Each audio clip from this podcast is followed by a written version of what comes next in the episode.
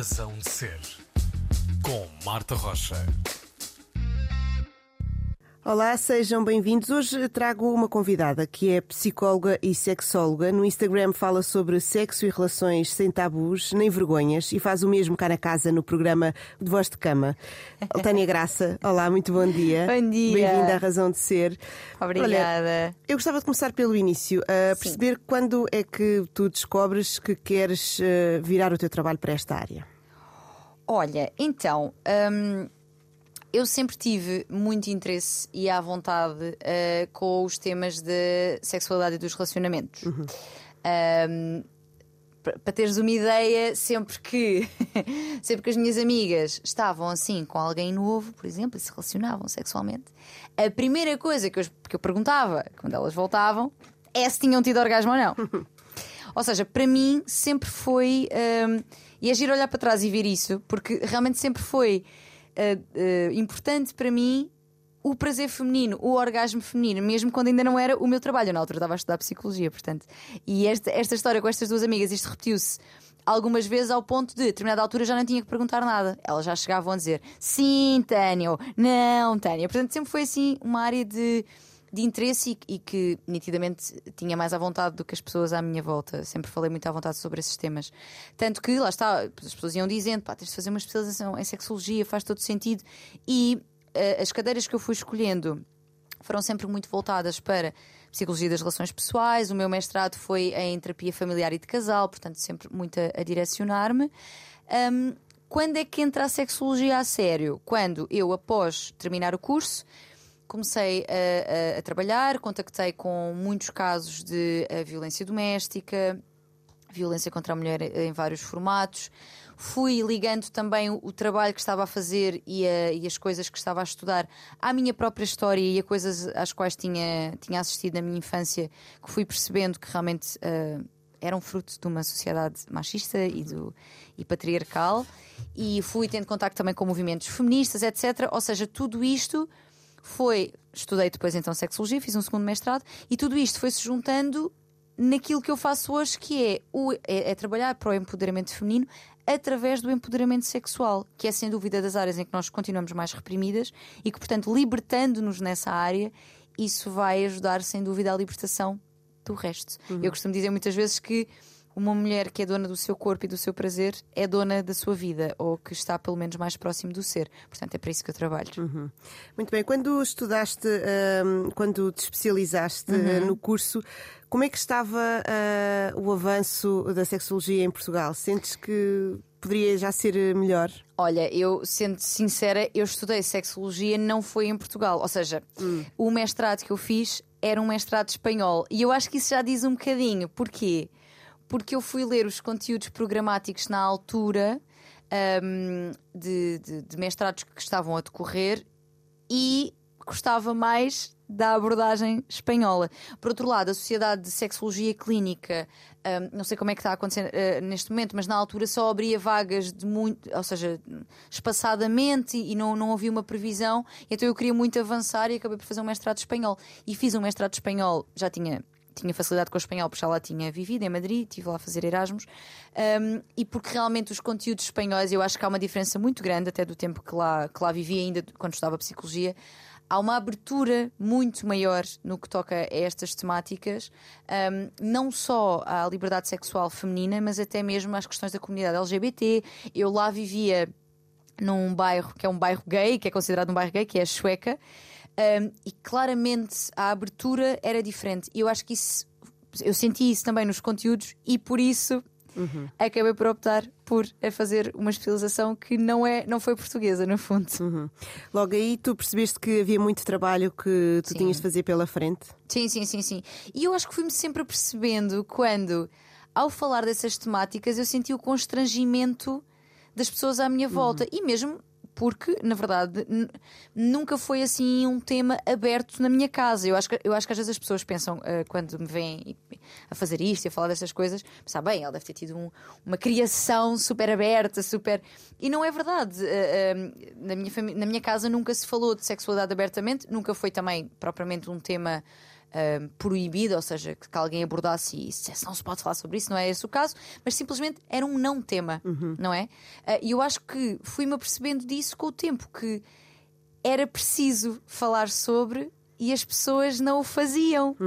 E que seria muito útil se mais mulheres se libertassem, todas de preferência, nessa área da sua vida, porque é realmente empoderador para todas as outras. É como se quando pisas esse chão com força, estás a fazer tremer o resto de- das áreas da tua vida. E, e pronto, e é nesse sentido que eu, que eu me movo. Uhum.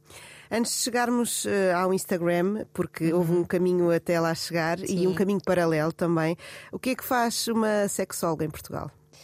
Olha, hum, eu acho que podem ser di- diversas coisas. Tenho colegas de, de- de- de área que estão a intervir noutras áreas, porque sendo a sexualidade uma área que é transversal à tua vida. Uh, temos, por exemplo, a Vânia Belis, quem eu gosto imenso, que está a trabalhar mais, uh, ou pelo menos o, o doutoramento dela foi numa área mais de educação infantil. Um, tens a Marta Crawford, que, por exemplo, trabalha mais uh, daquilo que eu sei na área do- dos casais e de, de casais penso eu, daquilo que conheço já uh, meia idade, portanto, nessas fases de vida. Eu, por exemplo, uh, estou especializada e voltada para a sexualidade e empoderamento feminino, ou seja, neste momento o que eu faço é acompanhamentos clínicos a mulheres, porque decidi que achei, achei que éramos realmente quem mais estava a precisar neste momento, embora os homens tenham muitas outras questões e pessoas da comunidade LGBT também, mas pessoas trans, etc. Mas decidi especializar-me nas mulheres porque também, na verdade, além de ser a minha maior área de interesse e sentir que é aquela que mais precisa, é também aquela que eu sinto mais de pele, porque eu conheço as problemáticas com que trabalho, não que seja essencial, porque hum, as pessoas, os psicólogos não têm que viver tudo aquilo que as pessoas que acompanham eh, estão a viver, mas sinto que é, que é útil, é uma coisa que me é muito visceral. Eu, aquilo que, de que eu falo no Instagram, é, que é uma das partes do meu trabalho, e, na, e na- aquilo, os casos que acompanho, que são casos que eu sinto como muito próximos da minha realidade, eu acho que isso me ajuda a mim a oferecer uma ajuda melhor, não é? Ah, portanto, faço acompanhamento clínico, de- tenho consultas, portanto, tenho ah, o Instagram, que é a plataforma que eu uso para. ahm, é como se fosse o meu canal de televisão, não é? Ou seja, eu ali trago os conteúdos que eu acho que são importantes, não só ligados a relações e sexualidade, mas lá está. Feminismo, empoderamento feminino, casos que se vão ouvindo nas notícias de assédio, de ah, incompreensão do que é o feminismo, portanto, vou trazendo esse, esse tipo de temáticas. Depois, volta e meia, também tenho algumas presenças na televisão, que vou falar também de tudo isto. E temos aqui o Voz de Cama, Ora bem. na Antena 3, que eu amo, que tem rubri- a rubrica à quinta de manhã com, com o grupo Manhãs, lindos, maravilhosos, o Hugo, Ana e o Tiago. E depois tenho o podcast de versão prolongada do tema com a Ana. E no fundo, são tudo meios para passar esta mensagem de libertação. Eu costumo dizer, tenho até no Instagram, libertação das vulvas deste país. Um, e é isto, libertação feminina através da sexualidade. Sim. Hum, a Tânia que começou a estudar este tema e que perguntava às amigas eh, sobre como é que tinham sido as relações delas hum, e que agora faz este trabalho eh, profissionalmente, vê muita diferença entre essa altura e esta? Sentes que as coisas evoluíram muito ou ainda temos muito Hum. por, eh, por trabalhar? Sem dúvida que temos muito por trabalhar. Ah, mas, sabes que essa pergunta, quando me fazem, eu fico sempre assim. ah, eu, eu tenho a consciência que, tendo em conta o meu trabalho e que as pessoas que me seguem e que me acompanham são pessoas já também que têm interesse e que se calhar também já têm uma abertura diferente, a, a sensação da minha bolha é de que sim, há uma evolução. Não é? No entanto, Uh, tendo em conta as pessoas que vão chegando novas e as perguntas que me vão fazendo, que continuam a ser as mesmas, As mesmas. uh, dá-me a sensação que, ok, há uma evolução, eu acho que há, há, há uma abertura progressiva sobre o tema e acho que tenho contribuído muito para isso também e, e fico muito contente que assim seja, porque, porque sinto que já. não- não- atenção, não fui pioneira a falar sobre isto, porque há outras, é? outras profissionais que já o faziam, mas sinto por exemplo, em redes sociais, o facto de eu falar e, e- e ter tido um, um crescimento é? na, eh, na página fez com que outras páginas fo- fossem também. Não sei se foi uma relação direta, mas fui-me apercebendo que cada vez mais falavam disso. E às vezes pode não ser diretamente através de mim, mas o facto de eu falar e um grupo de amigas falar mais e outro grupo de amigas falar mais, cria-se assim uma rede do bem. É assim uma, uma frequência de rádio mesmo, sabes? Um, e portanto acho que existe uma evolução sem dúvida, mas que continua a existir muito por fazer. E, e isso eu percebo não só pelas perguntas que me fazem, mas pelo julgamento, por exemplo, que se continua a fazer de uma mulher que sofre de assédio, que sofre algum tipo de violência sexual, porque existe um julgamento muito culpabilizante da mulher em causa, não é? Uh, e desculpabilizante de, de, do agressor, que geralmente, na grande maioria das vezes, são agressores homens. Ou seja, tudo isto é sinal de que ainda há muito por fazer, de que ainda não nos sentimos donas do nosso corpo, que ainda achamos que as outras não são, porque estes comentários muitas vezes acontecem também da parte de mulheres. E, portanto, não só sobre a liberdade sexual no sentido sexo e prazer, mas também sobre o poder sobre o nosso, o nosso próprio corpo que ainda não é pleno. Uhum. E, portanto, há uma evolução, mas tem ainda muitos aninhos de trabalho para fazer, para, para, para, pronto, para, para intervir nesta área e que outras colegas também o façam, porque precisamos muito. Uhum. Muito bem, com essa mensagem que eu acho que é uma boa altura para, para ouvirmos uma música, para começarmos uhum. a ouvir. Qual é a canção que tu queres escolher para começar? Para começar, pode ser a Triste, Louca ou Má. Uhum. Triste, Louca ou Má, que é de uh, Francisco El Hombre, certo? Exatamente. Muito bem. Porquê é que escolhes esta música? Porque a letra diz exatamente que, um, que o nosso corpo é o nosso lar. Um homem não me define, uma casa não me define. Uh, o meu corpo é o meu próprio lar. E eu acho que isso é, é, é muito importante, é muito libertador e vai ao encontro também, lá está, aqui de, do que estamos a falar. Portanto, acho que é a música perfeita para este momento. Muito bem, vamos a isso então.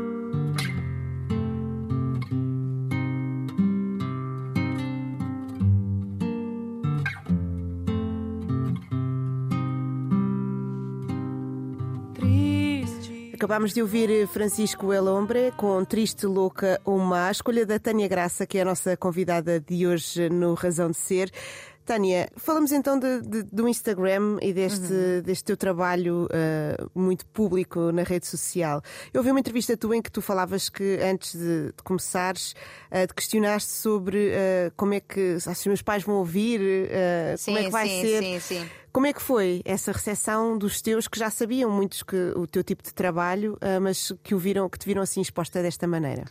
Olha, então, a minha família neste momento, assim, é, os principais membros são mulheres. O meu, hum. meu pai já, já faleceu há alguns anos e, portanto, uh, as pessoas a quem eu tinha a comunicar que trabalhava com sexualidade, sobre sexualidade feminina, eram, na, na verdade, mulheres.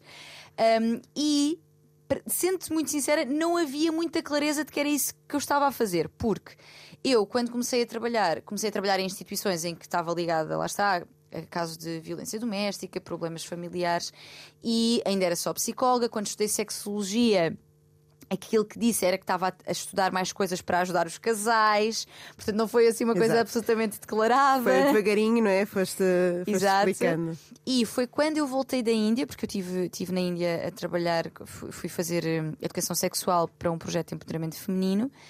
Quando eu voltei, tive a minha primeira presença pública, vamos dizer assim, a primeira entrevista pública no Maluco Beleza e que a minha mãe quis muito ver, não é? Até porque as amigas já lhe estavam a dar feedback, tipo, ai que giro, que bom, ela esteve super bem e tal. E ela, ah, eu gostava de ver também. eu, ai, vai ter que ser, não é? Pronto, então mandei-lhe o link um, e disse: Olha, vais-me ver a falar de uma forma que que ainda não viste, uh, e que, mas é isto que eu faço e isto é muito importante para mim. Uh, e na verdade, depois tive de esperar aquela hora e tal, porque a entrevista era grande, esperava pela reação dela. E, e, atenção, eu tinha voltado da Índia e ainda não tinha estado com ela, portanto, ela ouviu-me a falar sobre aquele tema sem ainda me ter visto de três meses de viagem. Uhum. Portanto, eu estava assim. Um bom, assim. É, exato. Um bom regresso, não é? Exatamente, exatamente. Uh, mas a reação dela foi, foi fantástica e foi de. Um, ela disse-me pá, realmente eu, eu nunca falei sobre estas coisas porque eu também sinto que não sabia uhum. e que ninguém me ensinou, mas que bom que estás a fazer isso e que bom que há alguém que ensine neste momento, porque é preciso. E eu achei isso incrível porque pá, acho que é de uma eh, ginástica mental muito grande, porque a minha mãe já é uma senhora de 67 anos, na altura era mais nova, que isto foi há dois, portanto, mas ainda assim, com uma criação lá está, dentro dos padrões machistas da sociedade, uh, que cresceu no pré-25 de Abril e que, portanto, muito condicionada por todos esses, esses padrões, e que ter esta capacidade de encaixe achei incrível mesmo. E ela é a minha maior fã. Assim, uhum. Assim, ela, ela, ela, ouve tudo, todas as quintas-feiras, quando vem à, voz de cama, ela a seguir manda uma mensagem a dizer o que é que achou de, de, do tema. E é super giro, acho que é é, se a minha mãe consegue, minha malta, minha gente, toda a gente consegue. não é? Exato. Às vezes nós eh, recebemos, recebes também, se calhar, ehm, respostas das pessoas que menos esperas, não é? Que, que Sim. às vezes temos aquela ideia que, se calhar, por, seres mais, por, por as pessoas serem mais jovens Uhum. e já terem acesso a mais informação, que se calhar estão mais abertas e muitas vezes pode acontecer o contrário. Sim, e, e eu sei que ainda, ainda que eu sinta que a minha comunicação é muito ah, leve e, e descontraída no tom, não na seriedade com que eu trago os temas, porque os trago com seriedade, mas ah, ainda assim eu sei que há pessoas mais conservadoras que. ah, pá, vou usar a palavra que se ofendem com, ou seja, especialmente com participações televisivas.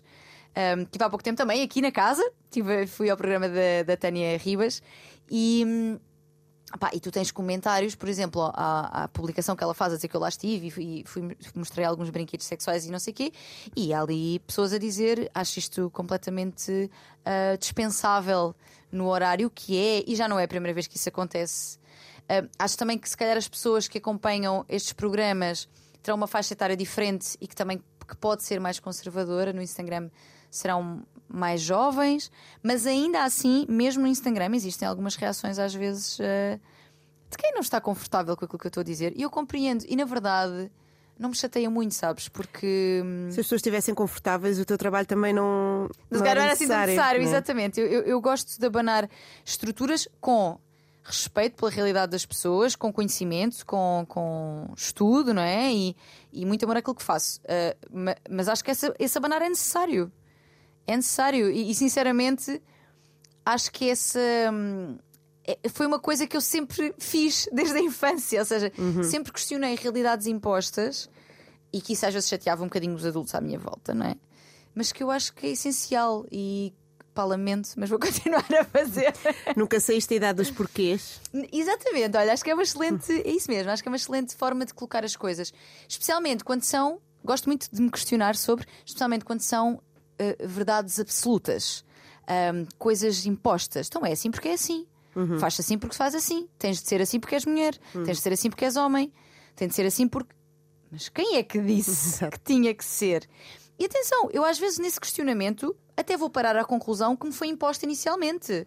Sabes? Ou seja, até posso ir concordar com a ideia que me foi apresentada.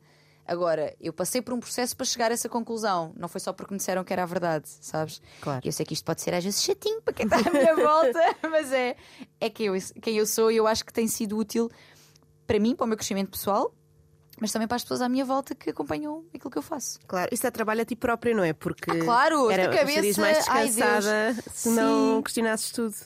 Sim, sim, é verdade. Mas eu acho que é essencial. Quanto mais nos questionamos, mais nos aproximamos da nossa verdade. E isso para mim é um. é, é pilar da minha vida. Uhum, claro. Falavas, eh, estavas a dizer que essa entrevista no Maluco Beleza aconteceu há dois anos Foi quando eu voltei da Índia, exatamente. e deu-te assim um boost de, de seguidores Ah, também no sim, Instagram. Sim, foi o primeiro, na verdade. Foi- Neste momento, quando eu, da última vez que eu fui verificar, tinhas 189 mil seguidores. Sim. Ou seja, subiu muito rápido também, não é? Sim, foi, foi um crescimento que eu, ainda que sem grande consciência disso, fui percebendo que era rápido, porque também não é? temos outras páginas e dá para ir vendo Claro. também o crescimento das outras pessoas. Foi rápido. Mas hum, eu- acho que é por uma junção de fatores, ou seja. Não desmerecendo aquilo que eu faço, que eu acho que é muito bem feito, ou seja, acho que a forma como faço ajuda nesse crescimento, mas eu acho que tem muito a ver também com a sede que existe de informação nesta área. Porque a educação sexual em Portugal continua a ser uma lacuna gigante eh, na grande maioria das escolas, embora esteja legislada, pá, existem muitas eh, fragilidades na aplicação real, na intervenção real, que eu compreendo essas, essas fragilidades, mas que têm de ser colmatadas a determinada altura. Acho que a própria medicina, às vezes, eu sinto nas perguntas que as pessoas me fazem que têm vergonha de perguntar aos médicos, aos ginecologistas. Então, essa sede, de repente, encontram numa página muitas respostas a essas perguntas. E isso, claro que isto é interessante, vou seguir, não é? Eu acho que teve a ver também muito com isso, com, com a forma como eu faço, que eu acho que é. Lá está, é, é- é- leve. É- isso, traz uma ligeireza ao tema que geralmente é, é sério, é tabu, as pessoas ficam constrangidas ou então riem-se de constrangimento. E eu trago de uma forma que é leve e, por outro lado, porque há uma grande sede deste conhecimento que eu trago com seriedade também. Uhum. E como é que tu lidaste com esse crescimento tão rápido e com uma exposição, não de ti própria, porque o que tu falas não é Sim. naquele sentido de eu passei por isto, uhum. é no uhum. sentido mesmo profissional e, e geral. Como é que tu lidaste com, com essa exposição, no entanto? Olha, é, tem graça fazer essa pergunta porque esse crescimento aconteceu muito durante os confinamentos. Uhum. Ou seja, eu não tinha hum, tanta consciência assim. Eu fui tendo, é assim, eu fui tendo com a quantidade de mensagens que, que ia recebendo, às quais comecei a não ter a capacidade de resposta. E que isso inicialmente causou-me até alguma ansiedade, porque pá, queria ajudar as pessoas, queria responder, muitas delas estavam a ser amorosas, a dizer que eu né, estava a ajudá-las e tudo, e eu queria corresponder com esse carinho e não estava a conseguir, e depois vão pensar que eu, que eu sou uma estúpida, que não responde, e não é nada disso, não é mesmo nada disso. Portanto, eu comecei a perceber aí, percebi realmente na primeira vez que me reconheceram na rua, foi assim, muito caricato, porque estávamos em confinamento, eu na altura estava a viver no Porto porque quis experimentar viver no Porto, gosto muito da cidade. Só que acabou por ser no período de confinamento, que não permitiu grandes vivências. Mas foi num dia que eu saí de casa para ir levar o lixo. Fui levar o lixo, tipo, com roupa de levar o lixo, com cheiro de quem estava a cozinhar. Estás a ver? Assim, eh, e quando estava na Rua da Constituição, que era onde eu vivia, veio uma miúda lá do fundo a correr em sprint e, com, e com o telemóvel ela estava a falar com, com uma outra amiga dela e disse: Está aqui a ter graça, está aqui a ter graça e tratavam por primeiro e último nome, sabes? Que é uma sim, coisa. Sim, sim. Uh, sim, sou eu, mas é estranho, porque é, é uma coisa que claramente que é alguém que me conhece da via profissional. Sim. Porque uma amiga minha já bateria graça, claro. não é? E foi a primeira vez, eu, ai, isto é real. Tipo, as, as, pessoas, ou seja, este número, estas pessoas que eu não estou a ver, porque eu estou a falar para uma câmara, estas pessoas estão mesmo a ver. Conseguiste pôr uma cara naquelas Sim, pessoas todas. Exato. E, e pronto, isso, isso, progressivamente tem acontecido.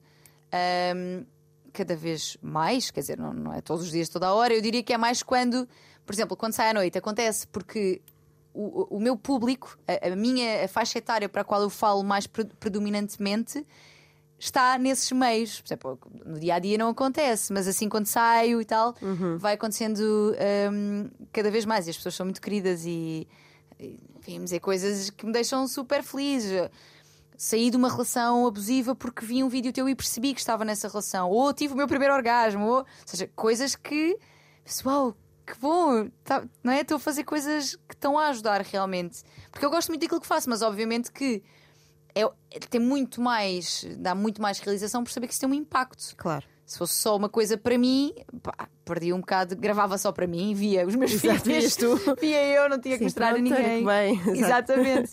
e por isso, sim, é uma coisa que tenho visto cada vez mais a acontecer, esse reconhecimento, e que me deixa muito, muito contente, sem uhum. dúvida, sim. Tu falas para muita gente uh, e as pessoas uh, respondem-te que as, que as ajudaste em coisas que são muito, muito pessoais, não é? Sim, muito íntimas. Sim. Uh, temos mais coisas em comum do que pensamos? Ai, sim, tantas. E sabes o que é que é engraçado? É que é, eu acho que na sexualidade é a área em que nós temos mais medo de sermos estranhas e estranhos e que mais achamos que somos. Porquê? Porque como não falamos sobre essas coisas, temos dificuldades ou, ou fantasias, ou que achamos, ah, eu sou a única pessoa uhum. e eu devo ser uma freak qualquer que gosta destas coisas uhum. e que mais ninguém passa por isto. E isso é, outro, é outra coisa que eu acho que, que, que vem trazer, que é eu ao dizer que isto acontece, e muitas das pessoas dizem isto, por exemplo, pegam no meu vídeo e põem no grupo do WhatsApp de amigas. Ou falam disso num jantar e percebem que todas já passaram por aquilo.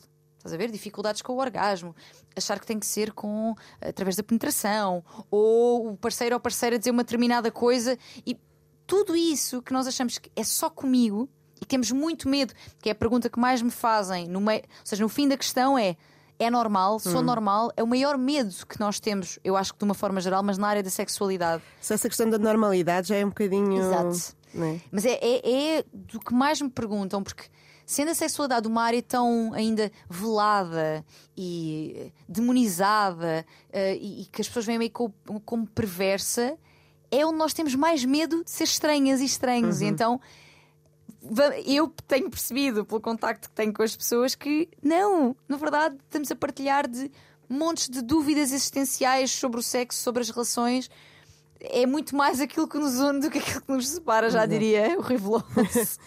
Muito bem.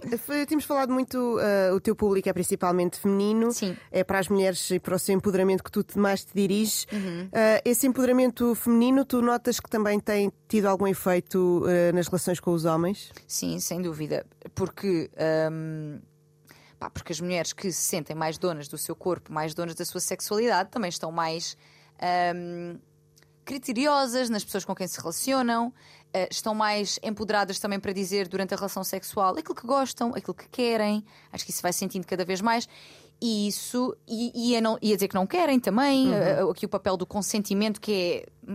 Já nem devia ser uma questão, mas É a é. base, né, Exatamente. E isso obriga a um reajuste. a- no caso das relações heterossexuais, principalmente, obriga a um reajuste dos homens que estão a aprender a mover-se também neste, nestas, com estas novas mulheres que sabem melhor aquilo que querem, procuram, exigem o seu prazer, percebem que ele é uma, é, deve ser também uma prioridade. E atenção, eu com isto não estou a dizer. Não quero também demonizar os homens no sentido de ah, porque eles não se importam nada com o nosso prazer. Não tem tanto a ver com isso. Eles também foram educados de uma forma que os empurra para aí. Claro. Para o. Eu tenho é que ter, por exemplo, tenho que conseguir estar ali uma data de tempo e tenho que ter sempre ereção e tenho que ter sempre vontade e tenho que estar é com muitas mulheres. E... Isto é comunicado aos miúdos pequeninos, não é? Enquanto nós nos dizem para fechar as pernas e sermos recatadas, eles é dito isto. Isto também tem marcas, isto também causa ah, danos que, que às vezes leva a comportamentos que não são muito conscientes. Claro que depois, meus senhores, têm a, têm a obrigação de ir também desconstruindo estas coisas que vos foram, foram ah, incutidas. Ah, portanto, eu acho que tem tido, apesar de ser com foco nas mulheres, tem tido um efeito nas relações. Por isso, porque as relações são feitas de dinâmicas entre pessoas, não é? E se uma pessoa aquela, aquela, aquelas célebres frases, clichês de é quando eu mudo que o, mudo, que o mundo muda, não é? É com a minha mudança que eu trago a mudança para o mundo, sem dúvida. Se eu mudo, claro que a minha relação vai mudar. As minhas relações vão mudar, as pessoas com quem eu me relaciono vão ser se calhar diferentes. Portanto, é uma mudança, mais uma vez, é uma frequência de rádio. Do bem, espero eu. Umas ondazinhas que vão, que vão passando. Ahm, falávamos também há pouco sobre a leveza com que tu falas das coisas. Uhum. Essa leveza vem de ti ou é um esforço que tu fazes para, que, para não assustar as pessoas ou para não pôr um peso ah, em algo que não deve ter? Olha, eu acho. Eu acho que é muito meu, mas que depois traz essa vantagem. Ou seja, é muito meu porque, como eu te digo, eu já tinha esta postura antes de trabalhar com isto. Eh, eu acho que, às vezes dizem-me, e eu, e eu revejo-me muito nisto, eh, eh, que eu tenho um descomplicómetro. E não é sobre, eu acho que não é só sobre a sexualidade, eu sinto que é também sobre outras áreas de, sabe, da minha vida, de, às vezes até problemas pequeninos em que sinto que as pessoas estão, ai, porque isto vai ser. Calma, temos este, este e esta solução, qual é que vamos escolher? Porque isto não está só, não está nas mãos dos outros, está na minha, na tua também. Portanto, eh, acho que esse, hum, esse descomplicómetro me é eh, inato, diria eu, mas que depois, sem dúvida, eu fui reconhecendo o valor que acrescentava nesta área em que é que deve ser aquela que mais precisa de descomplicómetros. Claro. Mas eu fui-me apercebendo pelo caminho, quando me iam dando esse feedback, quando, quando ia à televisão e me diziam isso, tu falas disto de uma forma que é única, pá, e que não fere suscetibilidades. Eu estou a ouvir a falar sobre um tema que se calhar se lesse ou ouvisse por outra pessoa e ficar, ai, e tu dizes aquilo de uma maneira que eu fico só a ouvir, fico só a ouvir e não me choca. Ahm, É uma pronto. proximidade também que tens com as Sim, pessoas. Eu acho que sim. A minha imagem também, eh, que acho que é muito. Lá está, tenho uma imagem muito descontraída, mas que também te digo que inicialmente tive alguns receios sobre o facto de ser este o meu formato de comunicação, ser este o meu formato, que pudesse trazer aqui uma descredibilidade sobre o meu trabalho, não é? Sendo jovem, tendo uma imagem jovem, descontraída, muito informal, não é? Que isso pudesse trazer hum, para as pessoas uma ideia de pá, isto é uma miúda que não sabe bem, pronto, está aqui a dizer umas coisas.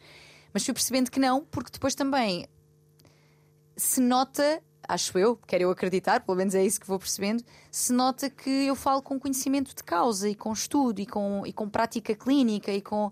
que basicamente eu pego no- na, na linguagem académica e transformo-a, porque é isso, é, é, é para isso que serve a comunicação. Se eu quero que muitas pessoas percebam, eu vou falar como falo hum, com pessoas de quem eu gosto, com, com as pessoas que me são próximas, não é? E, num- e com termos que as pessoas percebam. Porque, pá, mas isto serve ao contrário. É como quando estão a falar, sei lá, de Bitcoin e começam a usar. Quando usam uma linguagem que seja acessível para toda a gente, eu percebo. Se usarem uma linguagem técnica, eu não percebo porque eu não domino. Não é? Portanto, é um bocadinho isso que eu tento trazer. E isso não significa que se perca uh, nada pelo caminho, Exato. nada de científico e de experiência clínica. Exato, eu acho que tenho conseguido fazer este casamento entre, entre a descontração e a leveza e a seriedade do, do conteúdo. Muito bem. Acho que é uma boa altura para ouvirmos uma, mais uma, uma canção. O que é que queres ouvir agora, Tânia? Hum, pode ser a Sou Mulher. Sou Mulher, uma música da Rita Red Shoes. Exato. Acho que esta se calhar não precisa de explicação, não é? Não, ela é que logo no autoexplicativa. título e depois na letra vamos, vamos perceber. É a escolha de Tânia Graça. Sou mulher, contra mim o que vier é bem-vindo se trouxer igualdade e desalinho. Sou mulher, sem vergonha de vencer. Sou Mulher, de Rita Red Shoes, a escolha da Tânia Graça, sexóloga, psicóloga, conhecemos aqui de casa ah, no nosso Voz de Cama. Tânia, ah, falando um bocadinho também sobre, sobre antes disto tudo, ah, falavas da tua viagem à Índia. Sim. Foi uma coisa que te marcou muito. Muitíssimo. Ahm, em todos os sentidos. Pessoal, crescimento pessoal, desenvolvimento pessoal e profissional também, porque no fundo foi muito também essa viagem que ahm, trouxe mais pessoas à página, visibilidade, porque eu ia produzindo conteúdo já sobre as temáticas de, de sexualidade e empoderamento feminino, mas eu ia também ah, filmando muito do que via à minha volta. E a Índia é, uma, é, é um país cheio de cheio de coisas muito duras de se ver, sem dúvida, mas também cheia de situações muito caricatas, sabes? Muito peculiares, muito. Pá, nós, eh, eu e as, as voluntárias de quem fiquei amiga, nós muitas vezes víamos coisas e dizíamos pá, crazy India, porque é mesmo, há coisas que só acontecem ali, tipo cinco pessoas numa moto sem capacete, sabes? Coisas assim Sim. deste género. Ou ahm, levar 30 caixas de ovos na moto à frente, pá, sabes? Assim, surreal vacas a pararem o trânsito, pronto. E tudo isso eu ia, eu ia retratando eu acho que isso foi trazendo, em termos de crescimento de página, trouxe muito. Mas trouxe muito mais ainda, e principalmente em termos pessoais, porque.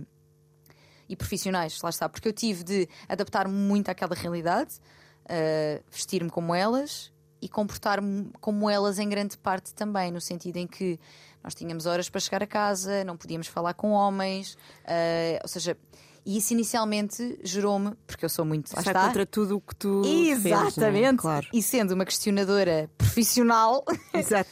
comecei, ah, como assim? Eu tenho, na altura, tinha 27, tenho 27 anos, então, mas agora alguém me vai dizer com quem é que eu posso falar, a que horas é que chego a casa.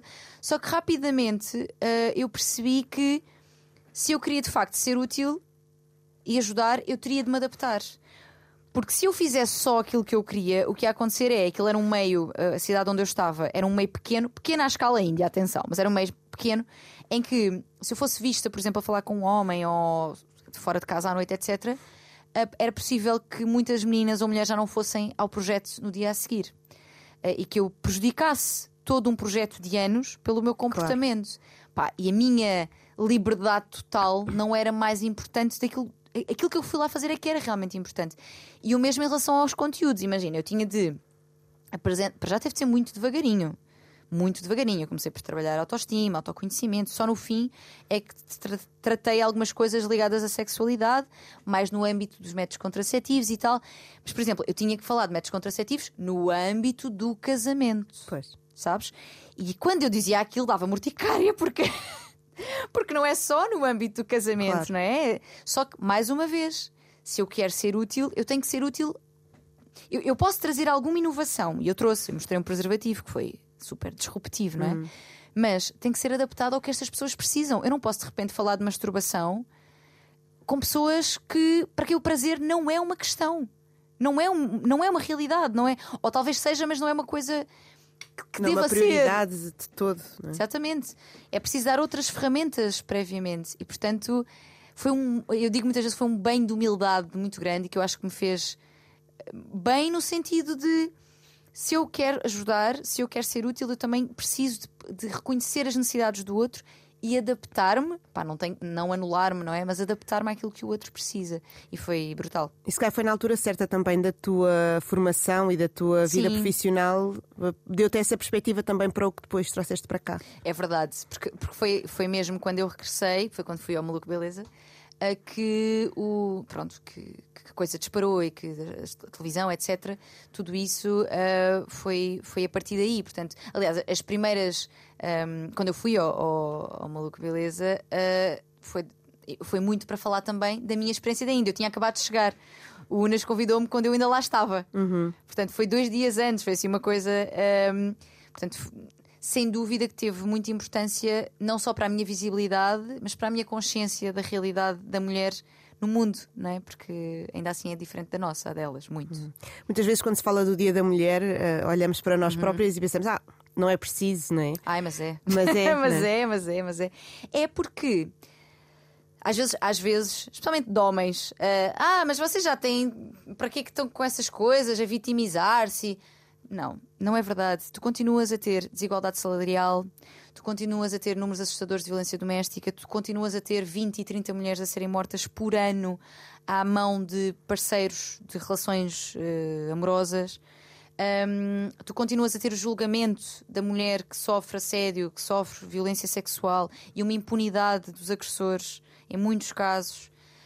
Hum, tu continuas a ter de ter mais cuidado quando estás a voltar para casa sozinha. Quantas de nós, chaves nas- na mão, a fingir que estás ao telemóvel com alguém? Hum, que atenção, obviamente que os homens também têm outros riscos, mas a nossa integridade física está sempre muito mais em causa. Assédio no trabalho, tantas histórias também que são descredibilizadas porque ela quer é atenção. porque- Tudo isto, não é?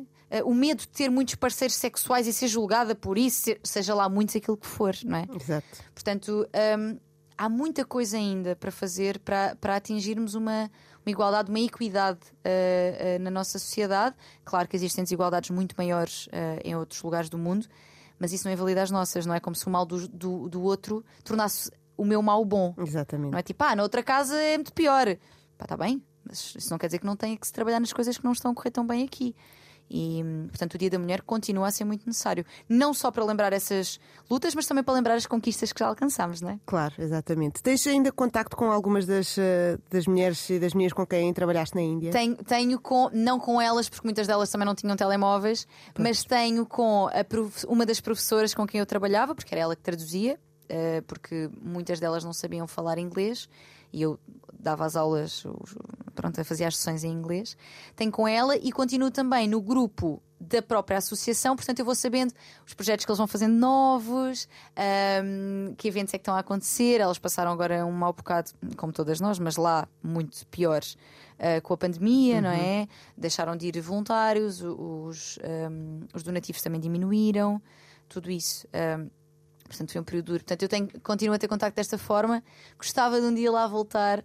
Uh, só que a verdade é que também, lá está, há outras coisas que quero fazer, há, há outros países que quero conhecer. Eu gosto muito de viagens, acho que nos enriquecem muitíssimo. Eu fui para lá sozinha, não é? Com um bilhete só de ida. Por isso, um, é uma coisa que gosto muito de fazer. E aí de lá voltar, não há de ser já. Quando voltar, se calhar muitas delas já são mães ou adultas, ou quem sabe, vamos ver. Muito bem. Falando em viagens, mas se calhar viagens mais perto, dizia, falávamos há pouco sobre a tua estadia no Porto, tu és de Loulé, Uhum. Sim. agora vives em Lisboa, também estudaste nos Açores, certo? Se Não, não, trabalhei lá Trabalhaste nos Açores. Sim, sim. Ah, é importante para ti esta coisa de andar de saltitar eh, por vários sítios para Mobilidade. trabalhar. Olha, vou-te dizer, eh, eu gosto de, de- Gosto muito de me desafiar e de me colocar em contextos em que eu não conheço ninguém, em que eu não me sei movimentar e ter aquela sensação de progressivamente aquele lugar se tornar meu. Sabes? Eu já conheço. Olha, já sei onde é que é não sei o quê, já conheço não sei quem. Eu gosto dessa sensação. Eh, e durante algum tempo, como estavas aí a descrever e bem, eh, houve aqui um. eh, vivi dois anos em São Miguel, depois voltei, fui, tive novamente no Algarve, depois fui para a Índia, etc, etc. Neste momento, não sei se. ehm, não- não diria que é da idade, porque há pessoas que fazem isto a vida toda e bem, portanto não, não diria que é uma questão de idade, mas cheguei a um momento em que nesta fase, tendo em conta tudo o que estou a fazer, as coisas que tenho aqui em Lisboa que adoro, nomeadamente o, o voz de cama, um, as pessoas que tenho aqui também, porque eu estudei cá. Portanto, tenho, tenho aqui eh, as minhas amigas que iam falava há pouco, são aqui, Uhum. vivem aqui em Lisboa. Uh, tudo o que, o que me agarra agora a Portugal e, e a Lisboa um, faz-me ter vontade, e, e- e provavelmente será para manter, pelo menos nos próximos tempos, de ficar. Ou seja, eu tenho vontade de sair, mas com um lugar para onde voltar. Uhum. Uh, e é giro, porque se me tivessem entrevistado há dois anos atrás. Era completamente diferente. Era outra coisa, era outra coisa. Eu acho que uh, uh, ganhei essa consciência também nas minhas últimas mudanças do Porto aqui para Lisboa, porque mudei, porque estava sempre a ser chamada aqui para N de coisas. E hum, a última vez que me mudei pá, foi duro, porque mudanças são chatas também, não é? Sim. Um, e pensei, nem tão cedo faço isto. Nem tão cedo faço isto, porque porque estou a gostar deste ter um, um ninho para onde voltar e de certeza que vou voltar a fazer projetos de voluntariado, ir para fora, voltar, fazer viagens. Com certeza isso vai acontecer, mas tendo um lugar Tens aqui a base. Exatamente, que, que neste momento é esta, embora Lolé também seja, que é a minha terra e onde eu tenho a minha família e os meus amigos de infância, e é, é, um, é um lugar muito especial para mim, que, que também não teve sempre esse valor, sabes? Eu acho que realmente a maturidade traz. A maturidade e conhecer os outros lugares, hum, pelo menos a mim, fez-me valorizar cada vez mais hum, os meus lugares, as minhas pessoas. Porque à medida que vai chegando muita gente à minha vida, porque vai, não é? Esta coisa de reconhecerem e tudo mais, isso vai, acho que vai dando ainda mais valor àquilo que já existia antes. E que não tem nada a ver com o meu trabalho. Tipo, a minha família, tipo, sim, a minha mãe é super fã, mas é indiferente. Eu podia estar a, não é, a fazer outra coisa. E ela seria fã também se eu acho que sim, eu acredito que sim. E é muito bom isso. Mas isto para dizer que, neste momento, Lisboa e Lolé, mas Lisboa, por todas estas circunstâncias, é a minha casa e é o lugar para onde, saindo, irei voltando também. É aquela que coisa sim. de precisares de voar para depois eh, voltar Eu acho que sim. Uhum. Sim, estou confortável com este lugar de estar num sítio. Acho que me inquietava, sabes? Ai, ficar aqui muito tempo, não, porque eu quero as experiências novas, eu quero é desafiar-me. E e se calhar porque também estou a, ser, estou a ter muitos desafios a vários níveis, então não sinto tanto esse, a necessidade desse especificamente, sabes? Há vários tipos de desafios na vida, não é? Não, não precisa de ser só mudar, mudar várias vezes. Exatamente. Sobre essa ideia de gostares do desconhecido e de, e de te atirares para sítios onde não estás propriamente confortável, Uhum. um, isso também te aconteceu aqui na rádio quando começaste a fazer voz de cama? Opa, eu estaria a mentir se dissesse que sim. certo? Estaria porque. hum, epá, comunicar é uma coisa que me é muito natural, sabes? Então. Que é uma co- E atenção, eu também só tive essa consciência com o tempo, porque realmente sempre me foi muito natural. Eu lembro-me de ser miúda e era sempre eu, era sempre, era muitas vezes eu que apresentava as festas de- da escola. Uh, era muitas vezes eu que era solista, havia, um grupo, eu andava no grupo coral, era eu que era solista, e as pessoas diziam: "Pá, ela tem imensa vontade, ela está ali na maior, ela ela está a falar, de, de- está a falar no, no palco com o microfone como quem está em casa. E, e em casa era a mesma coisa, eu gostava imenso de dançar e cantar para as pessoas verem, portanto, isso sempre me foi natural. E quando eu fui estudar psicologia, eu tinha, eu tinha uma indecisão que era ou direito, que acabei por experimentar, mas depois saí, ah, ou psicologia ou ciências da comunicação, porque me fascinava o mundo da televisão e da rádio. Fascinava muito. E quando eu comecei, portanto, quando comecei a ir à televisão e quando comecei aqui na rádio, ainda mais também pela equipa que, que ali está. Também vamos, vamos pôr aqui que eles são incríveis. Se calhar se fossem outras pessoas, era completamente diferente. Pessoas lá, mais tensas, mais, mais sérias, sérias no sentido de, sabes, com uma cara Claro, séria, com umas. Exatamente. Portanto, a equipa também tem uma influência gigante.